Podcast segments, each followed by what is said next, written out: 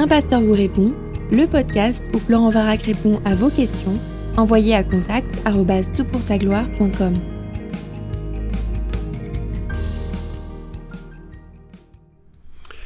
La question du jour, c'est celle-ci. C'est quoi le millénium? À quoi correspondent les mille ans de règne de l'Apocalypse? Alors c'est une question fréquente, mais qui est moins fréquente euh, qu'il y a quelques décennies, parce que le thème du retour de Christ est passé un petit peu en désuétude. La doctrine de l'eschatologie, c'est-à-dire des choses de la fin, voilà un mot euh, qui enrichira ton vocabulaire, c'est sûr, euh, est aujourd'hui un petit peu plus euh, laissé de côté, ou en tout cas c'est moins important qu'il ne l'était au euh, euh, siècle dernier. ça me semble être une évidence dans les sujets que l'on aborde un peu dans les, discussions que, l'on a sur ce côté. Il y a un peu le côté, bon, on sait que Jésus reviendra et ça suffit. Alors tout ce qui est des questions de détail, telles que la question qui nous préoccupe, est souvent aujourd'hui un peu laissé de, côté. En tout cas, le texte emblématique de cette question euh, se trouve en Apocalypse chapitre 20, où il est question d'un règne de mille ans de Jésus-Christ. Alors à quoi correspond ce règne millénaire? Tous les évangéliques, quels qu'ils soient, croient en euh, au millénium. Euh, ils ne croient pas de la même manière à ce millénium, mais puisque les évangéliques croient en la pleine inspiration de l'écriture et en son autorité, puisque l'écriture parle d'un règne de mille ans, tout le monde y croit. Simplement, l'interprétation de ce règne varie d'un camp à l'autre et nous allons aborder un peu ou développer, parler de trois camps distincts. Mais avant de les euh, décrire, ce que j'aimerais euh, faire avec vous, c'est lire ce texte de Apocalypse chapitre 20. Puis je vis descendre du ciel un ange qui tenait la clé de l'abîme et une grande chaîne à la main. Il saisit le dragon, le serpent ancien, qui est le diable et Satan, et il le lia pour mille ans. Il le jeta dans l'abîme, qu'il ferma et scella au-dessus de lui, afin qu'il ne séduise plus les nations jusqu'à ce que les mille ans soient accomplis. Après cela, il faut qu'il soit délié pour un, peu de temps. Je vis des trônes, à ceux qui s'y assirent fut donné le pouvoir de juger, et je vis les âmes de ceux qui étaient morts sous la hache à cause du témoignage de Jésus et de la parole de Dieu, et de ceux qui ne s'étaient pas prosternés devant la bête ni devant son image, et qui n'avaient pas reçu la marque euh, sur le front ni sur la main. Ils revinrent à la vie et ils régnèrent avec Christ pendant mille ans. Les autres morts ne, ne revinrent pas à la vie jusqu'à ce que les mille ans soient accomplis. C'est la première résurrection. Heureux et saints ceux qui ont part à la première résurrection. La seconde mort n'a pas de pouvoir sur eux, mais ils seront sacrificateurs de Dieu et du Christ, et ils régneront avec lui pendant les mille ans. Quand les mille ans seront accomplis, Satan sera relâché de sa prison, et il sortira pour séduire les nations qui sont aux quatre coins de la terre, Gog et Magog, afin de les rassembler pour la guerre. Leur nombre est comme le sable de la mer. Ils montèrent à la surface de la terre et ils investirent le camp des saints et la ville bien-aimée, mais un feu descendit du ciel et les dévora. Le diable qui les séduisait fut jeté dans les temps de feu et de soufre, où sont la bête et le faux prophète, et ils seront tourmentés jour et nuit au siècle des siècles. Fin de citation. Alors, tous les évangéliques sont d'accord sur ceci, quel que soit leur camp. Ce règne de mille ans commence quand le diable est lié. Deuxièmement, ce règne de mille ans est caractérisé par une ère paisible à qualifier, où Christ règne. Et troisièmement, ce règne de mille ans se termine avec une ultime rébellion, puis c'est le jugement du diable qui l'a suscité, et puis c'est la nouvelle terre pour l'éternité. Voilà les points d'accord. Maintenant, euh, il y a des désaccords, il y a des manières différentes de regarder cette question. Alors on va regarder le survol un peu des, perspectives, et puis j'essaierai de décrire chacune de ces perspectives. Mais euh, il faut bien réaliser que ces perspectives proviennent d'une herméneutique de l'Apocalypse différente. C'est quoi une herméneutique? Bah, C'est une science de l'interprétation. Et certaines personnes considèrent le livre de l'Apocalypse de manière différente, et à cause de ce regard préalable sur l'Apocalypse, ils ont des convictions différentes sur le millénium. Par exemple, certains ont une lecture prétériste, c'est-à-dire qu'ils considèrent que l'essentiel de l'Apocalypse, à part peut-être les deux derniers chapitres, a déjà été réalisé. Et à ce titre, euh, évidemment, le millénium, c'est une manière très symbolique de euh, parler euh, d'une ère où Christ règne et qui correspond à l'Église. Lecture futuriste, à l'inverse, considère qu'à partir du chapitre 4, c'est plutôt de l'avenir dont il est question, avec une période un peu glauque, un peu terrible, de, de, trouble, et puis ensuite il viendrait un millénium euh, littéral, euh, mille ans de règne littéral de Christ sur terre. D'autres ont une lecture très symbolique. Euh, souvent associé à une lecture cyclique et qui considère que euh, il y a de manière symbolique un certain nombre de motifs qui se répètent, qui font que, voilà, euh, la vie c'est pas facile, la vie des nations elle est très troublée, mais ça se termine bien. Je, je caricature, c'est pas tout à fait ma lecture, tu peux l'imaginer par cette caricature que je dis, mais je le dis en toute affection. Mais c'est un peu des cycles qui se répètent, qui vont grandissant et qui se terminent par euh, le règne éternel en gloire de, de Dieu sur une nouvelle, terre, nouveau cieux, etc. Alors, par ailleurs, tu as l'herméneutique de l'Apocalypse, mais tu as aussi l'herméneutique de l'Ancien Testament qui pèse. Euh, est-ce qu'il faut comprendre les promesses faites à Israël comme accomplies en Christ pleinement, ou comme accomplies dans l'Église pleinement? Est-ce que l'Église, en quelque sorte, obtient toutes les promesses d'Israël, avec euh, bien sûr une modification? Ça devient des, promesses plutôt symboliques, pas littéraires. Hein. L'Église n'hérite pas la terre d'Israël. L'Église, il n'y a pas de terre à hériter dans cette, dans cette lecture. Ou bien est-ce qu'il y a une future euh, ère historique qui concerne Israël et qui s'accomplira un jour? Selon ta lecture euh, de textes que l'on a dans, euh, par exemple, Ésaïe chapitre 11 ou, ou, même Ésaïe chapitre 65, 66, selon cette lecture de ces promesses liées à Israël, tu vas aboutir à une autre conclusion sur Apocalypse euh, chapitre 22. Et donc, ça joue, tu vois, tout ça euh, sur la lecture d'Apocalypse 20. Il y a une réflexion qui est amenée bien en amont d'arriver sur Apocalypse 20 pour se faire une idée de ce que ce texte enseigne. Alors, généralement, on euh, considère qu'il y a trois positions, trois compréhensions de ce règne de mille ans. Alors, il y a, ces positions sont décrites avec une, une préposition post, à ou pré-millénarisme. Post-millénarisme, à-millénarisme ou pré-millénarisme. Alors là encore, ça va te donner de, belles, euh, un vocabulaire bien plus euh, euh, fin pour aborder ces, questions et dans tes discussions avec les frères. Le post-millénarisme, ça veut dire quoi? Mais Ça veut dire que Jésus revient après les mille ans, d'où le terme post ou la préposition post. Et dans cette configuration, c'est l'Église qui instaure ce règne de paix sur toute la terre, parce que la proclamation de l'Évangile aura fait de tels progrès que les gouvernements entiers se convertiront à la sagesse de l'Écriture, et vraiment on va vivre, selon le postmillénarisme, une période extraordinaire, longue période qui se terminera euh, par une petite courte rébellion probablement problématique, mais pas, pas très longue, et qui arrivera ou débouchera sur l'ère éternelle, le paradis l'amillénarisme maintenant, il faut comprendre le a-millénarisme A comme A privatif, c'est-à-dire qu'il n'y a pas vraiment de millénium euh, de, mille ans. Euh, c'est plutôt une longue période où Jésus règne du ciel pour exécuter sa volonté. La période amillénariste, enfin la période euh, amillénaire plutôt, a commencé avec Jésus qui meurt à la croix et qui vainc le diable à la croix. Ça y est, c'est fini, le diable est écrasé. Et puis il règne de son ciel empêchant les nations euh, de rester séduits par le, diable pendant mille ans. L'évangile peut donc progresser et ça durera jusqu'au retour euh, de Christ en gloire pour euh, inaugurer l'éternité. Et puis l'autre perspective, le pré-millénarisme, Jésus revient pour établir le millénaire, le millénium. Il revient avant mille ans, d'où la le vocable pré-millénariste. Euh, et donc dans cette perspective, Jésus régnera physiquement, corporellement de Jérusalem sur euh, les sauvés ressuscités des siècles passés pour une période littérale de, de 1000 ans. Alors ce que je te propose, euh, c'est de, regarder un petit peu les forces et les faiblesses de chaque système, en sachant que en réalité, aucun système n'est absolument parfait. C'est-à-dire que, comme je te, enfin, dans le sens où euh, ce sont des présuppositions qu'il faut d'abord poser pour arriver à une construction assez cohérente, et, chaque système est relativement cohérent au sein de, sa, euh, de ses présuppositions, mais il y a toujours deux, trois problèmes dans les trois systèmes, en fait. Euh, et donc, c'est merveilleux parce que ça nous permet de focaliser notre attention sur le fait que Jésus reviendra, et que ça, c'est déjà super. Regardons donc les forces et les faiblesses de chacun de ces systèmes. Alors bien sûr, j'ai une conviction à ce sujet, mais ce n'est pas l'objet de ce podcast et j'essaierai d'être euh, en tout cas le plus, euh, le plus juste possible dans mes réflexions. La première euh, position, celle du postmillénarisme, est soutenue par des textes comme Matthieu chapitre 28, qui dit que toute autorité a été donnée au Christ et qu'il faut maintenant faire des nations de toutes les il faut faire des disciples pardon, de toutes les ethnies, de toutes les nations de la terre. Et dans leur pensée, il y a cette idée que euh, c'est possible et que toutes les nations un jour deviendront disciples de Jésus-Christ, au point que ça transformera radicalement la vie de ces nations.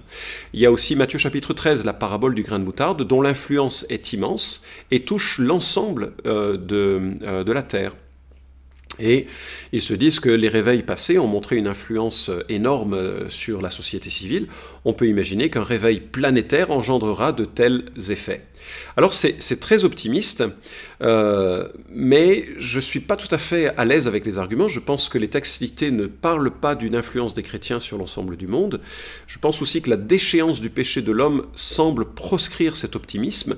L'homme, même régénéré, même moi, est capable du pire. C'est difficile d'imaginer un homme aimable universel, et notamment sans Christ, ou en tout cas simplement par association de l'amour euh, des chrétiens autour de lui. Hélas, la vie dans les églises montre que c'est pas aussi rose que cela. Par ailleurs, euh, j'ai plutôt le sentiment que des jours mauvais arrivent plutôt que, avec l'arrivée des temps ultimes, plutôt que des, jours euh, positifs et encourageants. Et en fait, peut-être le passage le plus convaincant à l'encontre du euh, post-millénarisme, c'est la parabole de l'ivraie. Alors que Jésus sème euh, ses enfants sur la terre, le diable sème les siens sur la terre. il y a une prolifération de sectes et de, mouvements euh, religieux un peu qui détournent l'attention de, de l'évangile. Et donc, c'est assez difficile d'imaginer une influence grandissante aussi positive des enfants de Dieu sur la terre. Alors j'ai rencontré quelques euh, post-millénaristes équilibrés, sympathiques et euh, en fait souvent très optimistes. Hein. Ils voient le monde euh, en rose. D'ailleurs, il faut observer que le post-militarisme accroît son influence en amont des grandes guerres qui existent. Et puis ensuite, ça s'effondre. Après, lorsqu'on est confronté à une guerre, on se rend compte que ah, les hommes ne sont pas si capables de bien qu'on ne l'imagine. Et puis je voudrais évoquer une secte, un mouvement sectaire qui est en cours de naissance, avec la nouvelle réforme apostolique et les mouvements de type Bethel, euh, qui considère que c'est à l'Église d'imposer son règne de la part de Christ, mais au point qu'un auteur que j'ai repiqué de chez Costi In, Costi In, qui était le neveu, qui est le neveu de Benny In, mais qui, après avoir suivi son oncle dans l'Évangile de prospérité plusieurs, euh, plusieurs années, est devenu chrétien et parle un peu de son aventure euh, et a changé son fusil d'épaule. Et il cite un certain William Newton Clark qui enseigne que Jésus n'aura même plus besoin de revenir puisque son Église aura établi son règne à sa place. On est vraiment là dans des considérations hérétiques qui n'ont rien à voir avec ce que la Bible enseigne. Passons maintenant à l'amillénarisme. Euh, aujourd'hui, c'est la perspective la plus commune en, francophonie, en France en tout cas. Euh, euh, elle est partagée par les théologiens les plus éminents, comme Henri Blocher et d'autres. Alors l'avantage de l'amillénarisme, c'est la simplicité et la clarté de son architecture. Il y a une seule résurrection, celle des justes et celle des injustes, avant le paradis, paradis que Christ vient euh, instaurer et inaugurer. Euh, dans ce schéma-là, il y a un peu un dégoût de l'idée que des euh, rachetés et des non-rachetés puissent cohabiter ensemble sur une terre où Christ régnerait, et ça semble un peu, un peu grossier. Euh, Grudem, par exemple, qui lui est prémillénariste, mais cite Berkoff, un théologien millénariste, qui dit « Il est impossible de comprendre comment une partie de l'ancienne terre et de l'humanité pécheresse pourrait coexister avec une partie de la nouvelle terre et d'une humanité glorifiée. Comment des saints parvenus à la perfection dans des corps glorifiés pourrait-il être en communion avec des pécheurs dans la chair? Comment des pécheurs glorifiés pourraient-ils vivre dans cette atmosphère chargée de péché au milieu de scènes de mort et de corruption? Fin de citation de Berkoff. Et donc dans cette perspective, c'est un peu l'argument qui est, euh, euh, évoqué en faveur de l'amillénarisme contre le prémillénarisme, mais je remarque que c'est quand même un, argument philosophique qui est issu du dualisme grec plutôt que de la pensée de l'Ancien Testament ou des textes.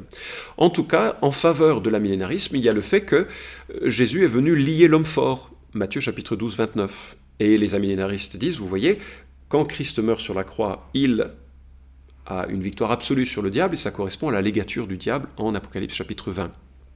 Euh, par ailleurs, euh, pour que l'évangile puisse se répandre, il faut que le diable puisse cesser ses séductions, et donc c'est ce qui a, lieu parce que le diable est lié pendant 20 ans. Et puis par ailleurs, ils estiment que Apocalypse chapitre 20 nous apporte la première résurrection comme une manière symbolique de parler de la conversion. Quand nous sommes en Christ, nous sommes ressuscités avec Christ. C'est effectivement ce que dit Ephésiens chapitre 2, je crois que c'est le verset 6. Et euh, ressuscité avec Christ, euh, ben, c'est exactement cette première résurrection dont il serait question en Apocalypse chapitre 20. Et donc voilà les corrélations qui leur permettent de construire ce système où euh, Apocalypse est plutôt considéré comme un livre symbolique ou cyclique et ou cyclique. Alors personnellement, je trouve qu'il y, euh, y, a quelques soucis. J'ai évoqué que cette distinction entre les sauvés et les non sauvés vivant ensemble n'est pas problématique. Euh, toute la création est bonne, toute la création même déchue est bonne, et d'autre part, il y aura une levée dans le millénium, si le millénium a lieu, d'une part de la malédiction qui fait que c'est pas une des scènes de mort et de corruption autant que Berkhoff peut, peut le dire, mais qu'en tout cas, cette cohabitation, après tout le Saint-Esprit vit bien en nous qui sommes encore un peu entre, entre ces deux euh, mondes que sont celui de la vie sur terre et de celle de, la vie euh, glorifiée. Et puis, j'ai franchement de la peine, et peut-être pour moi c'est l'argument le principal qui, pose problème dans l'amillénarisme, j'ai de la peine à considérer que le diable soit lié aujourd'hui. La séduction des nations, qui est aussi violente aujourd'hui qu'elle ne l'était dans le passé euh, et dans le temps de l'Ancien Testament et qui conduit à autant de criminalité internationale, par ailleurs, euh, le diable est toujours autant assujetti à Dieu dans l'Ancien que dans le Nouveau Testament. À mon sens, il n'y a pas, pas cette, notion qu'il a été lié de façon particulière ou absolue, euh, si ce n'est que ça a été réalisé. Mais euh, le diable dans l'Ancien Testament devait encore demander, devait toujours ou déjà demander l'autorisation de Dieu pour ses actions, comme c'est le cas dans, dans, le Nouveau Testament. Il est vaincu.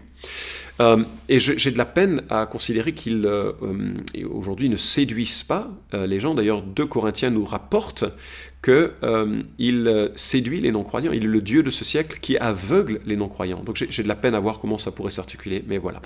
Et puis il y a le prémillénarisme, c'est-à-dire que Jésus revient instaurer son règne, il revient euh, et euh, les morts en Christ ressuscitent avec lui. Il instaure son règne pendant mille ans.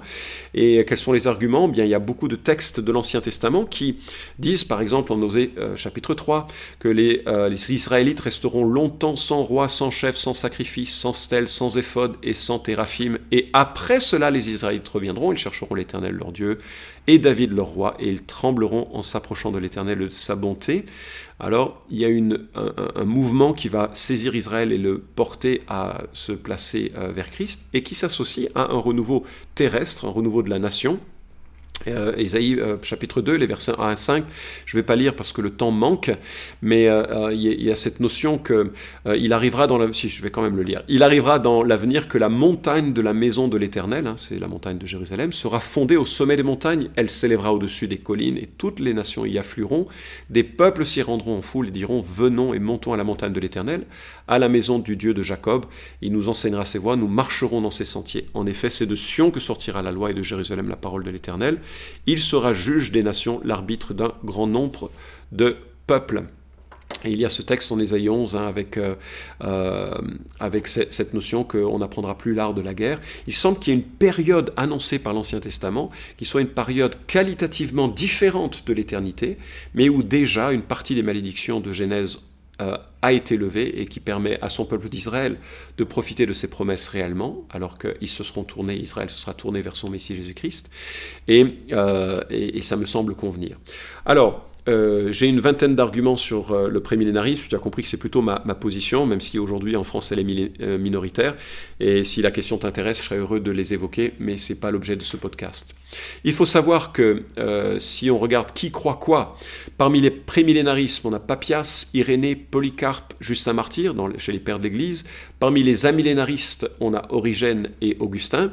Et si on arrive au temps euh, actuels. Les amillénaristes les plus importants, c'est Henri Blocher, c'est Keller, c'est Kevin DeYoung, euh, qui sont, euh, que l'on retrouve souvent à l'Évangile 21. Et, puis parmi les prémillénaristes, on a Carson, et John Piper.